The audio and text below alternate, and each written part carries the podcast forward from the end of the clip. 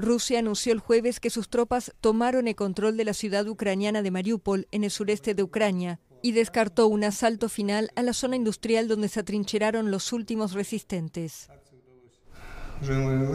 Las Fuerzas Armadas de la Federación Rusa y las unidades de la República de Donetsk han liberado Mariupol. Las formaciones nacionalistas que quedan se refugiaron en la zona industrial de la planta Azovstal.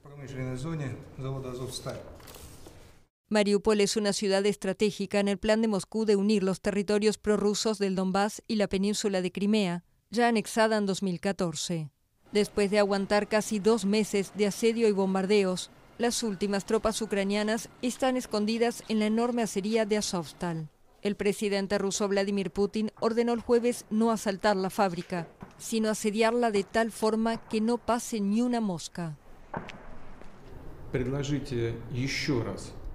Una vez más, invitamos a todos los que no hayan depuesto sus armas que lo hagan.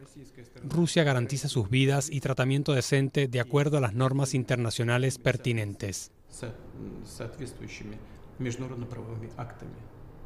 Mariupol ha sido uno de los lugares donde se ha concentrado la ofensiva rusa casi desde el inicio del conflicto, el 24 de febrero. Las autoridades locales temen la muerte de más de 20.000 personas en la localidad debido a los bombardeos pero también por la falta de agua, comida y electricidad. El ministro de Defensa ruso estimó el jueves que hubo más de 4.000 fallecidos durante la toma de la ciudad y señaló que unos 2.000 militares ucranianos estaban bloqueados en Azovstal. Durante el asedio, las evacuaciones de civiles fueron raras y a menudo peligrosas. Aún así, el jueves, el gobierno ucraniano indicó que cuatro autobuses con civiles pudieron dejar la ciudad. A casi dos meses del inicio de la ofensiva rusa, el conflicto se anuncia largo.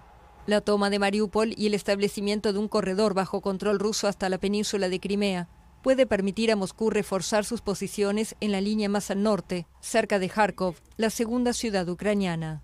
Al mismo tiempo, la resistencia ucraniana se anuncia feroz, especialmente con el aumento sustancial de la ayuda militar de Estados Unidos y de varios de sus aliados occidentales.